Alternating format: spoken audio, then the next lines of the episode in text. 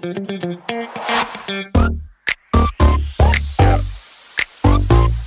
it.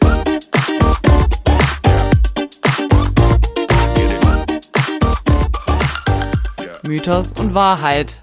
Der Podcast für Kulturbanausen. Hallo an alle, die uns zuhören und hello again an dich, Steffi. Wir haben uns ja eben bereits gesehen. Hallo Sari und hallo an alle, die uns zuhören. Ja, Sari und ich haben uns eben gesehen. Ich habe mich in die Höhle der Krankheit begeben, sozusagen. Flori und Sari waren nämlich beide krank, aber kein Wir Corona. sind es immer noch. Nee, kein Coroni. ich habe mit meiner Nase neben dem Fenster gehockt. Weit weg. Ich habe auch nicht in deine Richtung gehustet. Ich schwöre. Ich weiß, ich habe ja drauf geachtet. Ja.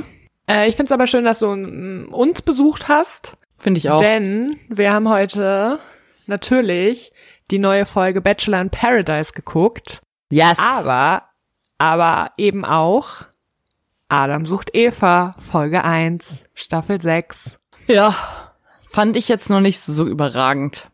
Nee, ist auch crazy. Also da muss man sich wirklich richtig dran gewöhnen. Ja. Wieder. Zurück dran gewöhnen. An nackte Menschen im TV. Ist so. Mir fällt gerade was Schreckliches ein. Oh Gott. Was? Was ist passiert? Ich habe keinen Song vorbereitet, Oh wow. weil meine Beraterin ist im Urlaub. Jetzt muss, mach du mal schnell deinen Song. Ich überleg mir so lange spontan was. Okay. Wow. Warum hast du keinen Zettel mit Songs, so wie ich? Von dem ich mir jetzt einen rausnehme, rausnehme, weil ich mir auch keinen überlegt habe. Weil im Gegensatz zu dir ich lieber Folgen vorbereite als Songs. Okay, vielleicht als kurzer Hinweis. Ich habe meinen Laptop jetzt ähm, gestern wieder repariert. Nee, vorgestern. Gestern oder vorgestern, weiß ich nicht. Er ist langsamer als je zuvor. Ein Teil meiner Notizen ist verloren gegangen, aber endlich können wir wieder aufnehmen. Das heißt, nächste Folge kann ich endlich wieder was vorbereiten. Heute ist übrigens Folge 20, ne? Wir haben schon die 20. Folge. Echt? Ja. Boah, das geht sau schnell. Ja, das Leben zieht nur so an uns vorbei. Ja, total. Aber nun gut, ich habe einen Song vorbereitet, mit dem ich viel verbinde. Warum weiß ich gar nicht so genau, aber ich habe ihn auf jeden Fall, als ich so zwölf oder dreizehn war, sehr häufig auf Viva und MTV gesehen. Er ist von 2004 und der Interpret heißt Mario. Das ist jetzt ein Scherz. Ich zeig dir jetzt mal kurz hier das Bild, was ich hier gerade gegoogelt habe, weil ich herausfinden wollte, von wann der Song ist. Ich weiß nicht, ob du es sehen kannst. Ja, ja, ja, okay. Ich habe mir echt, ich habe gerade während Sarah so gelabert hat, gedacht, okay, wenn die jetzt sagt, von wann ihre Song ist, dann muss ich schnell von dem einzigen Song, der mir eingefallen ist, auch schnell gucken, wann er ist. Und jetzt ist es schon wieder derselbe Song. Ja, dann rede, rede mal weiter, mach so ein bisschen spannend, ich suche mal was anderes raus. Okay. Also, wie gesagt, ich habe ähm, häufig bin ich zu meiner damaligen besten Freundin, da habe ich in Braunschweig gewohnt und da bin ich nach der Schule zu ihr oder war am Wochenende bei ihr. Die hatten nämlich einen ähm, Island-Pferdehof und da ging ein bisschen mehr ab als bei mir zu Hause dann. Und ähm, da saßen wir dann häufig vom Fernseher und haben Viva und MTV geschaut.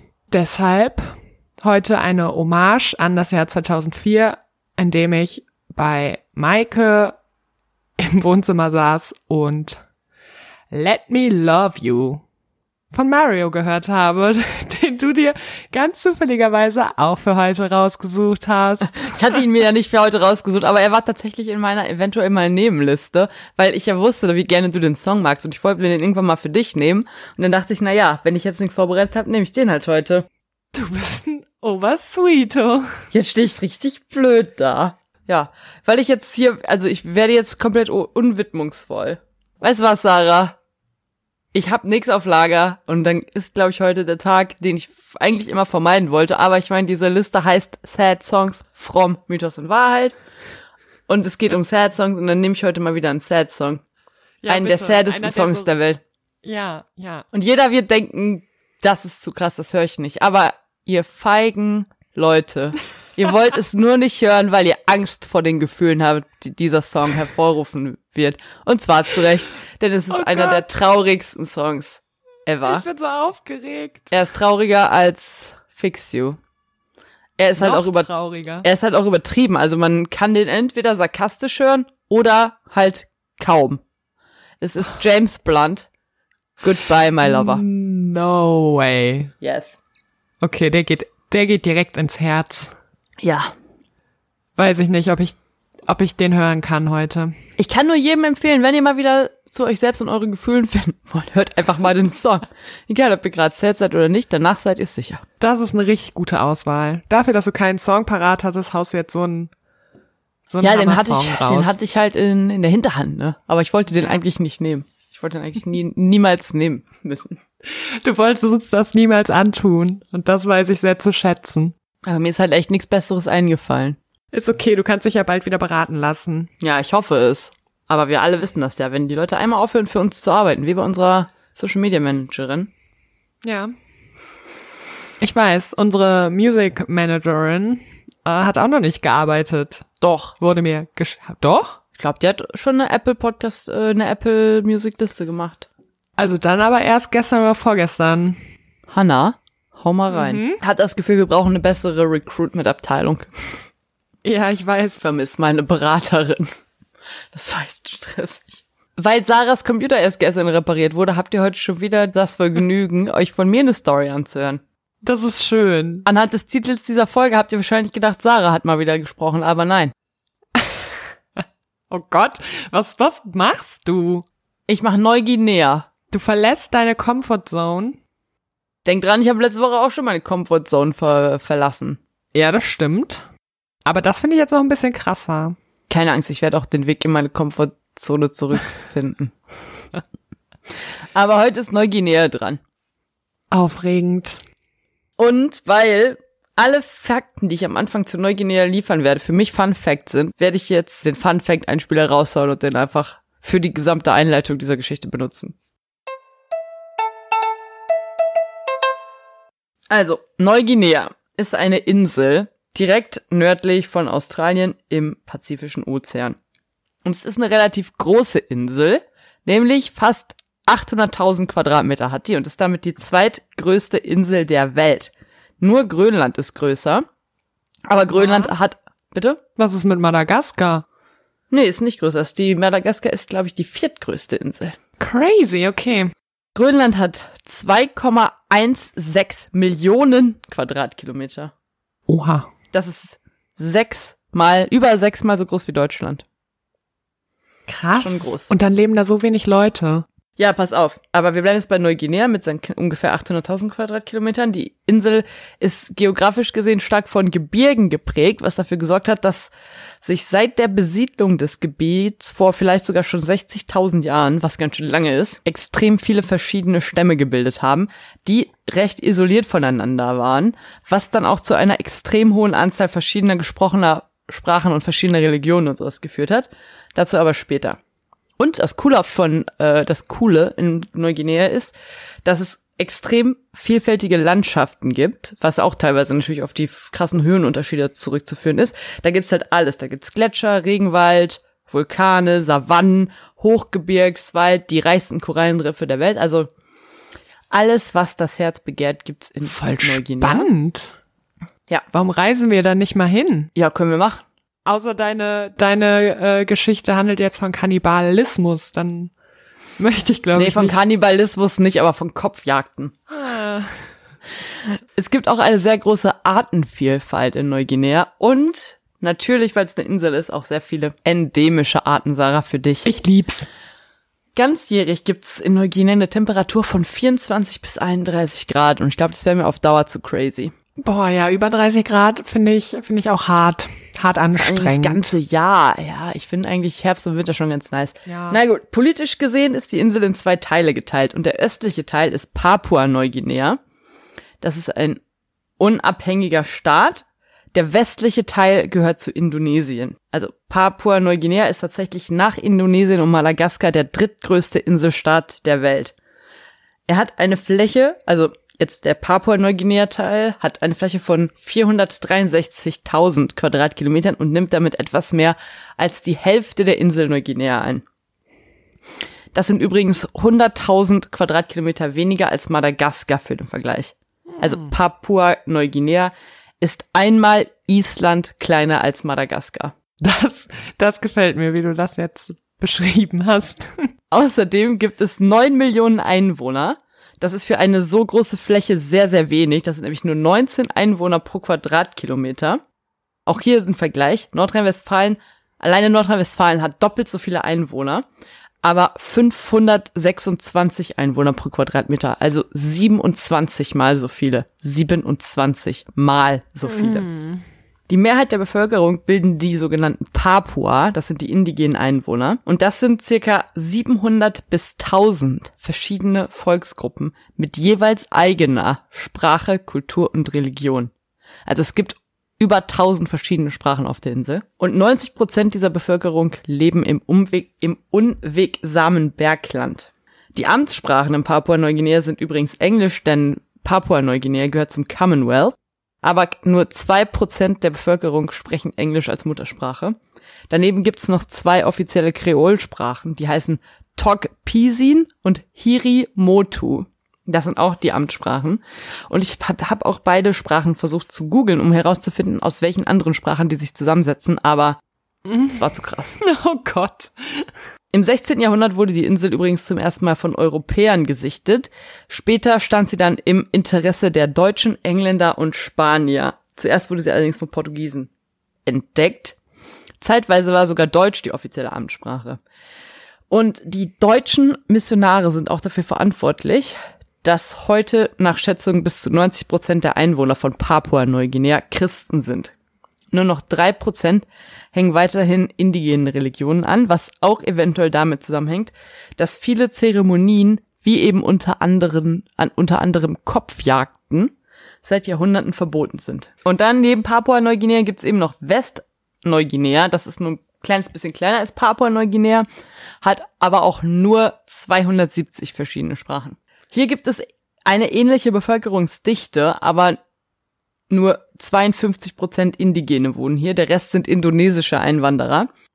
Und deshalb gibt es hier wesentlich mehr Hindus und Buddhisten neben der Mehrheit der Christen, die auch hier vorherrschen. Erst 1969 kam Westneuguinea zu Indonesien, davor gehörte es zu den Niederlanden. Und hier in Westneuguinea, aber sehr grenznah zu Papua-Neuguinea, spielt unser heutiger Mythos, nämlich beim Volk der Marind Anim, die eventuell komplett anders ausgesprochen werden, aber ich werde die jetzt so nennen es ist jetzt eine Art Schöpfungsmythos, beziehungsweise vermutlich ein Versuch aus mehreren unzusammenhängenden Mythen eine Art Schöpfungsgeschichte zu machen, die aber wahrscheinlich nur extrem lokal begrenzt vorgeherrscht hat. Generell hat man es in Neuguinea nämlich den eintreffenden Europäern nicht besonders leicht gemacht, die Mythen zu sammeln und aufzuschreiben und deswegen mag das, was ich jetzt heute erzähle, vielleicht einer der größten zusammenhängenden überlieferten Mythen aus der gesamten Region sein. Und wir werden gleich jetzt sehen, wie zusammenhängt er so ist, nämlich gar nicht mal so zusammenhängt. Okay, wow. Generell spielen, wie halt auch bei ganz vielen Naturvölkern, sogenannte Dema eine wichtige Rolle. Das sind göttliche Urzeitwesen oder Urzeitgeister, die in Lebewesen oder Gegenständen wohnen. Und ganz zu Anfang des Schöpfungsmythos der Marint Anim stehen zwei Dema, nämlich Nubok, die Erde, die weiblich ist, und Dinadin, der männliche Himmel. Die Namen brauchen wir uns jetzt aber nicht merken. Ich fand so lustig, dass die Erde weiblich ist und der Himmel männlich wie bei den Griechen. Und die beiden hatten zwei Kinder. Die heißen Geb und Sami. Das sind die mythischen Vorfahren der Marint Anim. Zentraler Teil des Kultes dieses Volkes ist die rituelle Nachstellung des Mythos beziehungsweise der Mythen dieser Dema, was vor allem durch Tänze passiert und sozusagen in einem ganzjährigen Zirkel, der mit einem Initiationsritual beginnt. Und das, und zwar in der Trockenzeit und in der Regenzeit dann eben mit einer Kopfjagd endet. Und der Mythos selbst beginnt so. Alle großen Dema der Zeit halten unterirdisch eine große Feier ab, trinken und essen und feiern total exzessiv, sodass sie sich immer weiter Richtung Westen graben, ohne dass sie es überhaupt selber merken. Wer das aber merkt, ist ein Dema-Hund namens Girui, der an der Erdoberfläche ist und sich fragt, was da wohl unter der Erde abgeht. Girui folgt dann dieser Untergrundreise eine Weile, bis sie, also bis diese Reise in Kondo ankommt. Kondo ist, wo die Sonne aufgeht. Und hier werden die Geräusche plötzlich super laut und Girui beginnt zu graben, um der Sache auf den Grund zu gehen. Als er so buddelt, strömt dann aber Wasser aus der Erde und mit diesem Wasser kommen merkwürdige Wesen an die Oberfläche. Nämlich Katzenfische ohne Gesichter, aber dafür mit Armen, Beinen und Fingern und Zehen, die alle irgendwie zusammenkleben. Und das waren die Marint Anim in ihrer ursprünglichen Form. Dann kommt ein weiterer Dema, ein, der Dema der Medizinmänner namens Aramemp und macht jetzt ein großes Feuer aus Bambus, um die Fischmenschen zu trocknen. Und jedes Mal, wenn die Bambusstämme im Feuer knacken, wackeln die Körper der Fischmenschen und bekommen weitere Teile, wie zum Beispiel Ohren, Nasen oder Münder. Und dann nimmt Aramemp sein Bambusmesser und schneidet die Arme, Beine und Finger frei. Und aus allem, was er wegschneidet und was herunterfällt, werden übrigens Blutegel. Was erklären soll, warum es so viele Blutegel in Neuguinea gibt. Oh, wir sollten doch nicht nach Neuguinea reisen. Bei Blutegeln muss ich immer an diesen Film denken, Stand By Me. Wer hat da du? mitgespielt? Äh, ich glaube, der Film wurde, ähm, bevor es berühmte Menschen gab, gezeigt. Nee, ich glaube tatsächlich, da haben junge, berühmte Schauspieler, als sie noch Kinder waren, mitgespielt. Nee, kenne ich nicht. Das ist aus den 80ern oder den 90ern oder so. Naja, das ist einer der besten Filme, die je gemacht wurden, aber ist nicht schlimm, wenn du den nicht kennst. Ah, es kommen Blutegel vor. Der Hund Girui hatte unterdessen noch ein zweites Loch gebuddelt, aus dem alle anderen Stämme gekommen sind. Und jetzt kommen halt Geb und Mahu, die beiden Söhne der Urdema, und nehmen die Menschen in ihren Kanus mit. Und über die beiden erzählt man sich dann halt viele abgefahrene Geschichten. Geb zum Beispiel ist angeblich durch einen Storch entstanden, der ihn aus einem Stein gepickt hat. Er lebte in einem Ameisenhügel und war dort dauerhaft der sehr starken Sonne ausgesetzt. Und es war sehr heiß in diesem Ameisenhügel, weswegen er sehr rote Haut bekam. Außerdem schaffte er es nicht, eine Frau zu finden. Stattdessen bekam er sehr viele Kinder mit einem dicken Bambusstamm. Was? Frag mich nicht. Ich hinterfrage es nicht. Nach einer Weile besucht ihn sein Bruder Mau, der in einem Bienenstock in der Nachbarschaft wohnt und gleich zwei Frauen hat. Die kommen auch zum Besuch mit. Und bei ihrem Anblick ist Geb dann direkt so aufgeregt, dass Mau seine Frauen fragt, ob nicht eine von ihnen gerne bei ihm bleiben würde. Und eine erklärt sich dann auch tatsächlich bereit und bleibt bei Geb. Und die beiden bekommen dann einige Kinder zusammen, zum Beispiel die ersten Vögel und Fische, aber danach auch noch zwei Junge und ein Mädchen. Und Geb selbst war natürlich auch ein sehr erfolgreicher Kopfjäger, der es besonders auf rothäutige Jungen abgesehen hatte und diese mit zu seinem Ameisenhügel nahm, um ihnen dort die Köpfe abzuhacken. Hm. Und da muss man sagen, verständlicherweise nervt das dann die Menschen irgendwann ziemlich und dann wollen sie Geb loswerden. Dann zieht auch ein aufgebrachter Mob los, aber die Männer trauen sich nicht so richtig in den Ameisenhügel rein, weil es so heiß ist. Da kommen dann die Frauen auf die Idee, einfach ganz viel Wasser in den Hügel zu kippen und haben damit auch tatsächlich Erfolg. Geb kommt raus, will nachgucken, was los ist und die Männer schlagen ihm den Kopf ab. Und jetzt kommt der geilste Teil, für mich der, mein favorisierter Teil dieses Mythos.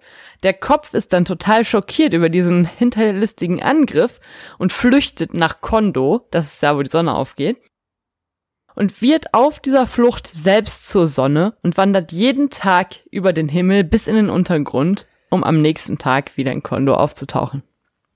Und Gebs Körper unterdessen bleibt er da, wird unter allen Völkern aufzu- aufgeteilt und verwandelt sich dann in das Land, also in das Land von Neuguinea. Okay. Ende. Ende dieses weirden, weirden Schöpfungsmythos. Ich liebe irgendwie Schöpfungsmythen. Die sind Ich liebe Schöpfungsmythen auch. immer so weird. Liebe es, dass sein Kopf die Sonne wurde. Finde ich auch lustig. Vor allem, dass der Kopf da noch geflohen ist. War doch schon zu spät, um zu fliehen. Ja, wirklich. Ja, geilo, danke. Danke, dass du mir Neuguinea näher gebracht hast. Gerne. Ich muss Ich gestehen, mir selbst auch Neuguinea näher gebracht. ich hab, ich weiß nix über Neuguinea. Denn, ja, jetzt schon.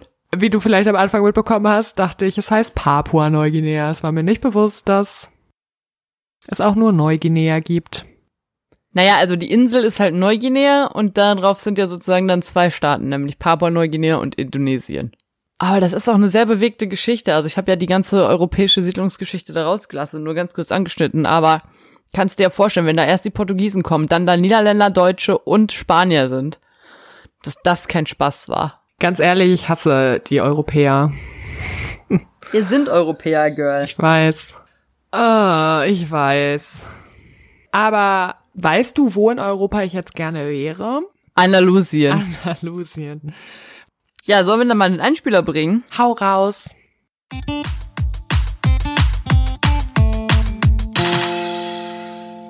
Ja, wir haben ja heute Morgen Bachelor in Paradise zusammengeschaut. Mit Yes. Unterstützung von Florian. Also Florian hat mit uns geschaut was ist passiert? Crazy shit. Also, wir sind negativ überrascht tatsächlich von Serkan und Lorik, die ja eigentlich ja schon in festen Händen sind im Paradies mit Samira und Denise. Und dann kommt halt eine neue rein, von der ich schon wieder den Namen vergessen habe. Judith. Judith, genau. Und Judith, Judith ist halt nochmal, vielleicht liegt es auch daran, dass sie neu ist. Ich mag sie halt nicht so gerne. Aber Serkan und Lorik finden sie halt mega. Oder? Ich glaube ja. Ja. Und da ist so ein bisschen Drama, weil ich glaube schon, dass die mit denen halt, oder mit ihr, mit der Judith, gerne ein Date hätten und vielleicht auch, dass da mehr läuft. Aber dann tun die halt vorne rum so, nein, ach, ich bin doch dann direkt wieder zu dir gekommen und mach dir keine Sorgen. Aber, also bei Serkan und Lorik würde ich mir halt richtige Sorgen machen. Ja, das Ding ist, für die ist das halt, also vor, also Serkan sieht das, glaube ich, als Riesengame an. Ist ja auch eins. Ja. Was wir auch festgestellt haben, ist, dass wir den Zico nicht mehr so sympathisch finden, wie bei der Bachelorette, wo er ja wirklich, also, glaube ich, ernste Absichten hatte mit ihr. Mhm. Und hier im Paradies ist der so seltsam geworden und weiß nicht, so ein bisschen kindisch auch. Da mussten die irgendwie geheime Fragen stellen, die dann beim Essen, niederschreiben und die wurden dann beim Essen vorgelesen. Und dann waren das so kindische Fragen, die er gestellt hat. Und irgendwie hätte ich das nicht gedacht von ihm und deshalb bin ich äh, auch nicht mehr Team Siko und ganz ehrlich weiß ich auch nicht mehr, wessen Team ich überhaupt sein soll bei diesem ganzen Mist da. Geht mir genauso. Ich muss ehrlich gesagt sagen, ich glaube mittlerweile finde ich Gustav am sympathischsten. Ja, wer hätte das gedacht? Ich nicht.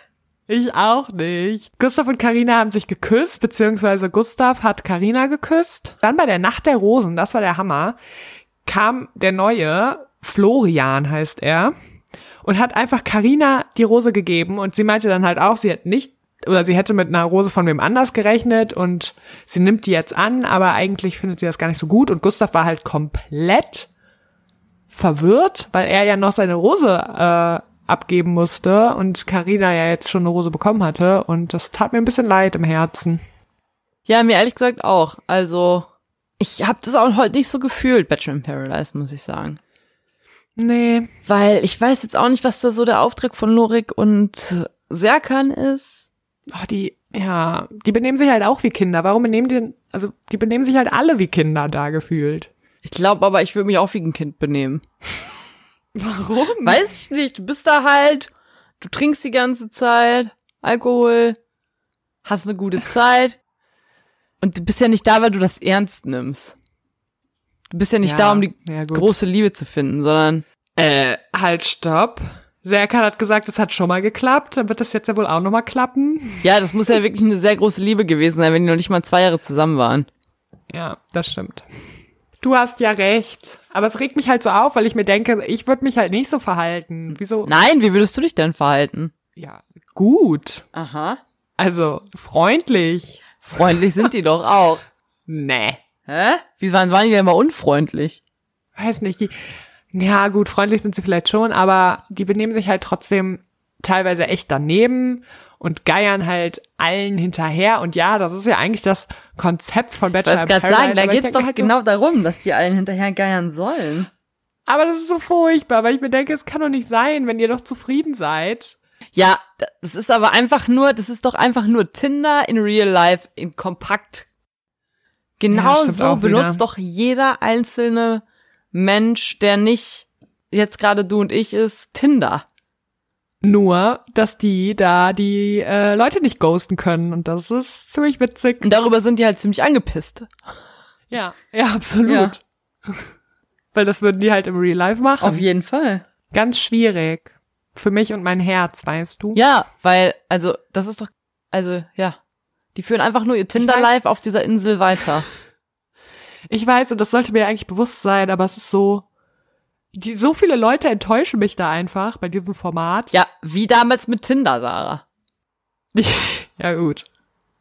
Ja, gut. mein Liebling ist jetzt auch Gustav.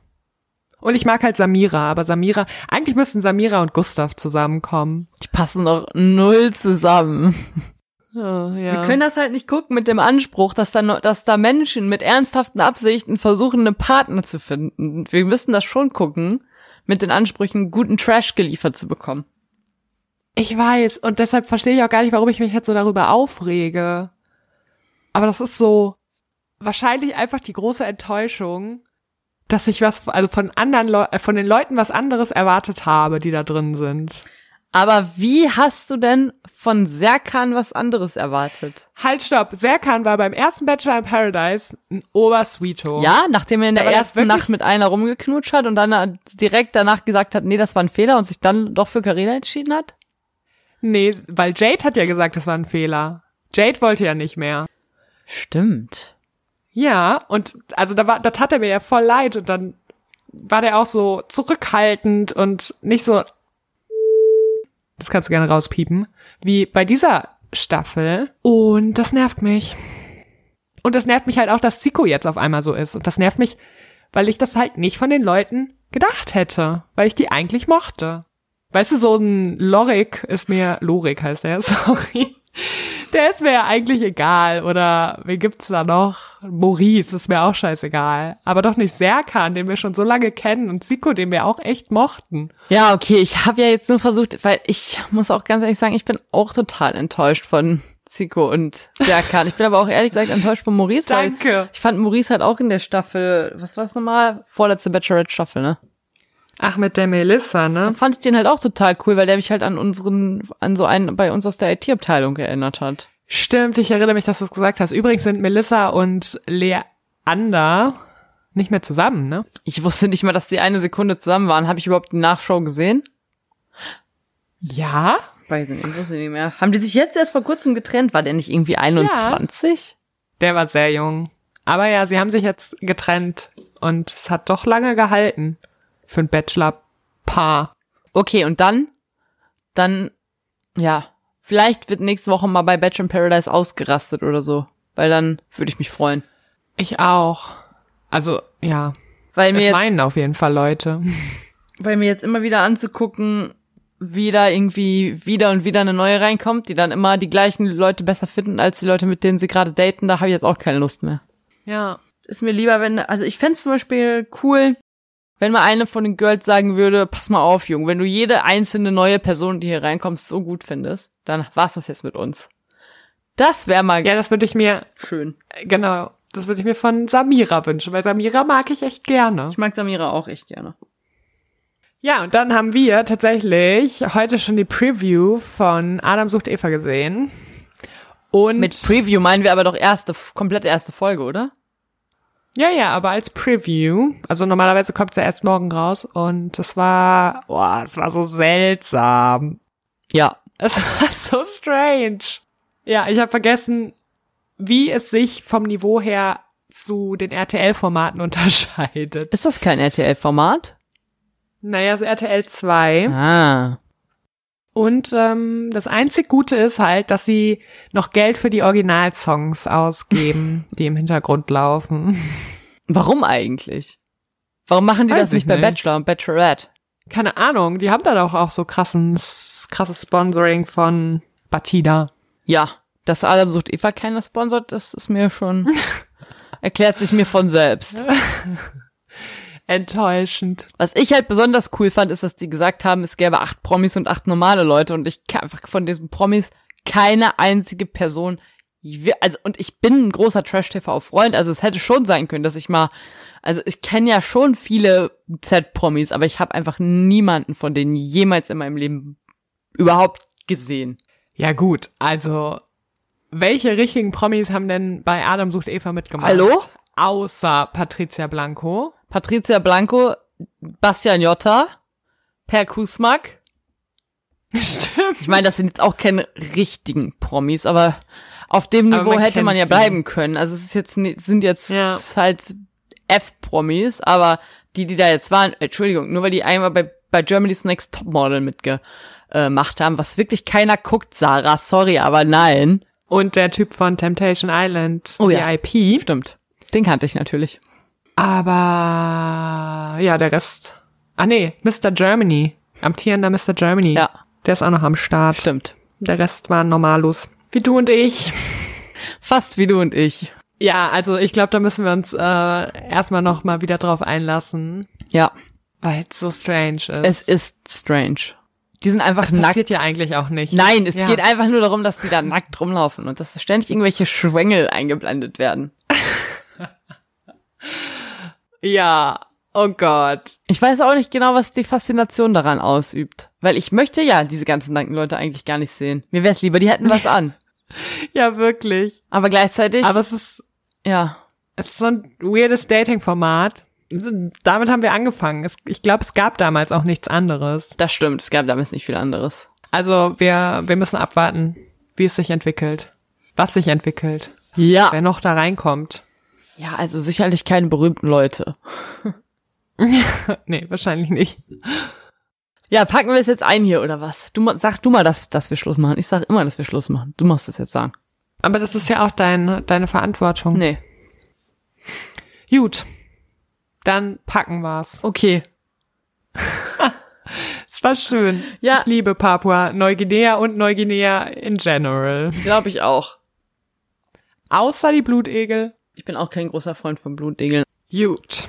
Gut, dann, Dann viel Spaß bei eurer Hochzeitsplanung. danke. Und an alle, die uns zuhören, habt noch ein schönes Restwochenende. Ja, ich weiß, es wird ja nicht am Wochenende gedroppt, aber ich hoffe, es geht euch gut. Ihr bleibt gesund und übersteht die dunklen Tage. Nächste Woche macht wirklich wieder Sarah eine Mythos. Ja, ja. Gibt keine Ausreden mehr für sie. Außer mein Laptop geht kaputt. Ah, Also, tschüssi, Kowski. Adieu. Tschüss.